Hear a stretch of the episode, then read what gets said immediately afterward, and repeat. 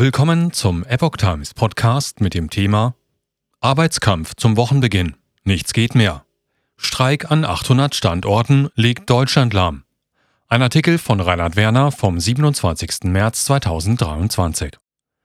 Der Streik im öffentlichen Dienst und bei der Bahn führt zu erheblichen Einschränkungen der Mobilität. Betroffen sind auch mehrere große Flughäfen. Seit Montag, dem 27.03. um Mitternacht, befinden sich Zehntausende Beschäftigte des öffentlichen Dienstes und der Bahn an mehr als 800 Standorten im Streik. Zum Aufstand aufgerufen hatten Verdi und die Eisenbahn- und Verkehrsgewerkschaft EVG.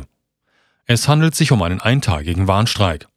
Allerdings hat die EVG bereits anklingen lassen, dass es ohne ein Einlenken der Arbeitgeber auch über Ostern zu Arbeitskämpfen kommen könnte.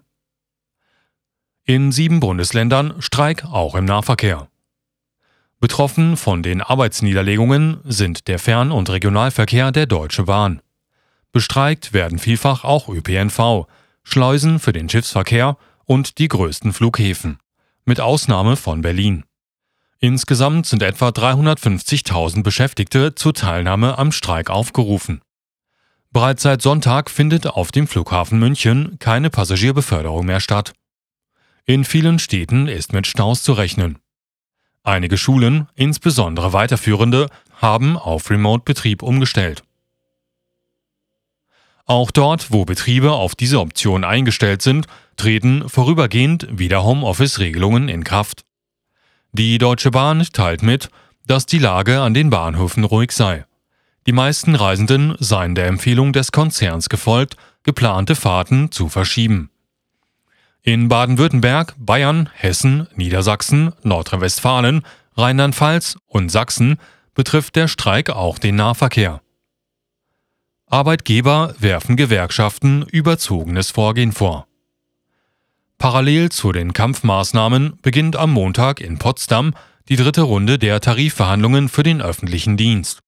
Verdi fordert für die rund 2,4 Millionen Beschäftigten ein Plus von 10,5 Prozent mindestens aber 500 Euro beim Gehalt. Auf diese Weise wollen sie die Beschäftigten vor allem in Anbetracht der Preisanstiege des Vorjahres und der anhaltenden Inflation schadlos halten. Die Arbeitgeber wollen demgegenüber von der Möglichkeit steuerlich begünstigter Einmalzahlungen Gebrauch machen. Sie bieten eine steuerfreie Einmalzahlung von 2500 Euro und ein Plus von 5% für eine Laufzeit von 27 Monaten an. Den Gewerkschaften werfen sie ein völlig überzogenes Vorgehen vor. Diese würden mit ihrem Vorgehen ihre Glaubwürdigkeit verspielen. EVG-Tarifvorstand Christian Lorock spricht hingegen von einer Verweigerungshaltung der Arbeitgeber.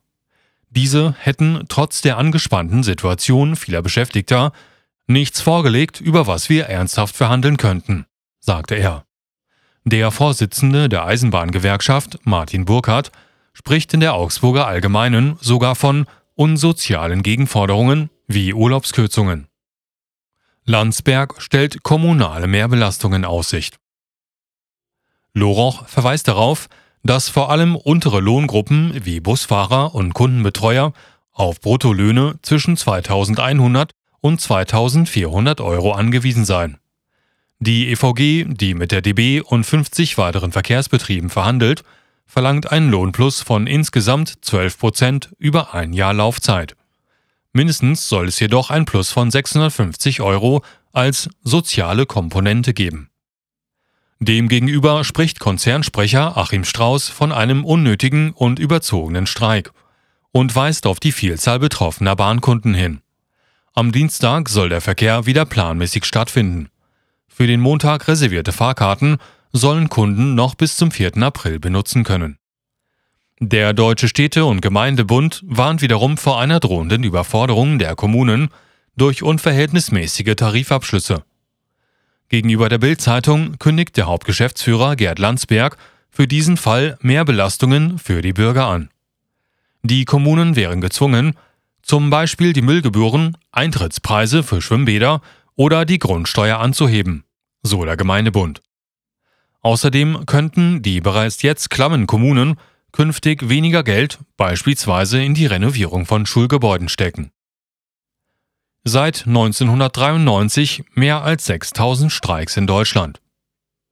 Wie das Statistische Bundesamt erhoben hat, gab es in Deutschland von 1993 bis 2021 insgesamt etwa 6000 Streiks.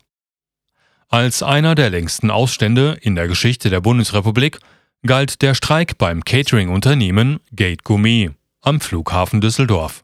Vom Oktober 2005 bis April 2006 legten auf Betreiben der Gewerkschaft Nahrung Genuss Gaststätten Beschäftigte damals ihre Arbeit nieder. Allerdings unterlief der Arbeitgeber die Kampfmaßnahmen mehrfach durch Streitbruch mittels Leiharbeit. Ebenfalls 2006 streikten Beschäftigte der AEG Nürnberg vier Wochen lang für einen Sozialtarifvertrag mit höheren Abfindungen. In den Jahren 2007 und 2014 setzte sich vor allem die Gewerkschaft deutscher Lokomotivführer mit ausgedehnten Kampfmaßnahmen in Szene. Der Bahn entstand durch die Streiks ein hoher Schaden. Zugleich scheiterte sie mit Versuchen, die Arbeitsniederlegung auf gerichtlichem Wege zu stoppen. Die GDL erreichte 2007 vielmehr vor dem Landesarbeitsgericht Sachsen zu ihren Gunsten eine Wende in der Rechtsprechung. Dieses hob den lange Zeit geltenden Grundsatz auf, wonach es nur einen Tarifvertrag innerhalb eines Betriebes geben dürfe